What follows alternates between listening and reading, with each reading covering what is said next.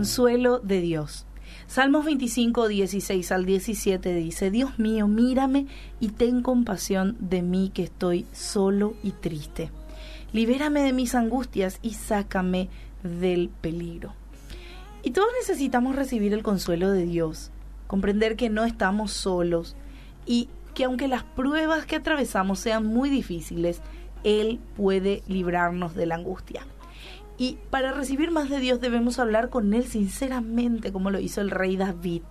Libérame de mis angustias, sacame, Señor, del peligro. Eso Dios le pedía, eso Dios le pedía.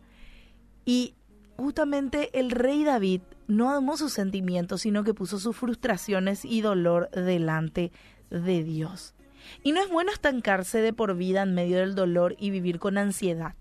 Es importante buscar ayuda recurrir al Señor, quien prometió estar con nosotros hasta el fin del mundo y que nos enviaría a su Espíritu Santo.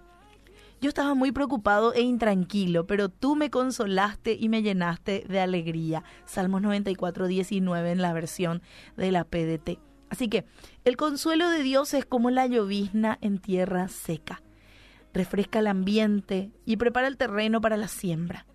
El Señor alivia el corazón para que el creyente confíe en su palabra y de esta forma ayudarle a crecer en la fe. El Señor siempre va a estar dispuesto a ayudar a vos que estás sufriendo. Y yo entiendo por la situación por la que estás pasando hoy. Y nuestro país está pasando hoy. Estamos sufriendo. Sufrimos pérdidas de vidas. Estamos sufriendo un virus que no entendemos, no comprendemos. Y quizás es en consecuencia de nuestros malos de, nuestras malas decisiones como seres humanos estamos pagando de alguna manera las consecuencias. Pero te digo que tengas fe y tengas esperanza, porque Dios es fiel y justo. No todas las cosas pasan por pasar. Dios siempre tiene una salida. Y aunque yo no creo que Dios desee el sufrimiento del ser humano, sino que Él permite permite que nosotros tomemos decisiones. Y a veces esas decisiones pueden ser acertadas o no. Pero allí está su consuelo.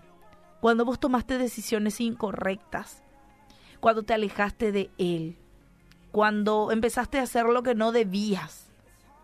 Bueno, Dios está igual con los brazos abiertos para recibirte, para darte consuelo, para ayudar a quienes sufren y salvar a quienes pierden toda la esperanza. Así que allí donde estás, permití que Jesús consuele tu vida en esta noche y sane tu corazón, como lo dice en Salmos 34, 18.